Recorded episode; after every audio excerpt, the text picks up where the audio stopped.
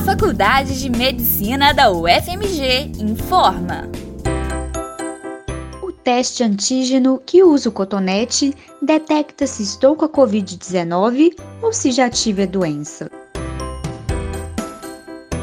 O outro teste viral, que é o teste antigênico, que é uma espécie de teste rápido, que é coletado da mesma forma que o teste molecular, né, por meio do SWAB, que é um cotonete introduzido também na nasofaringe, ele é menos sensível do que né, o teste molecular, do que RT-PCR. O que quer dizer isso? Né?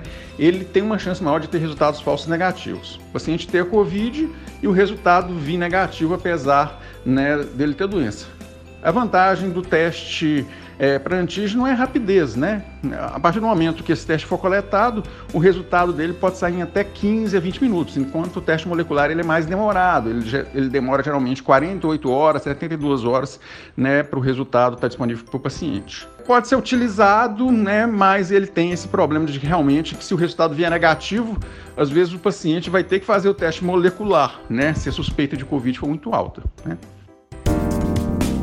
As informações são do professor do Departamento de Propedêutica da Faculdade de Medicina da UFMG, Fabiano de Almeida Brito, e foram gravadas em setembro de 2020.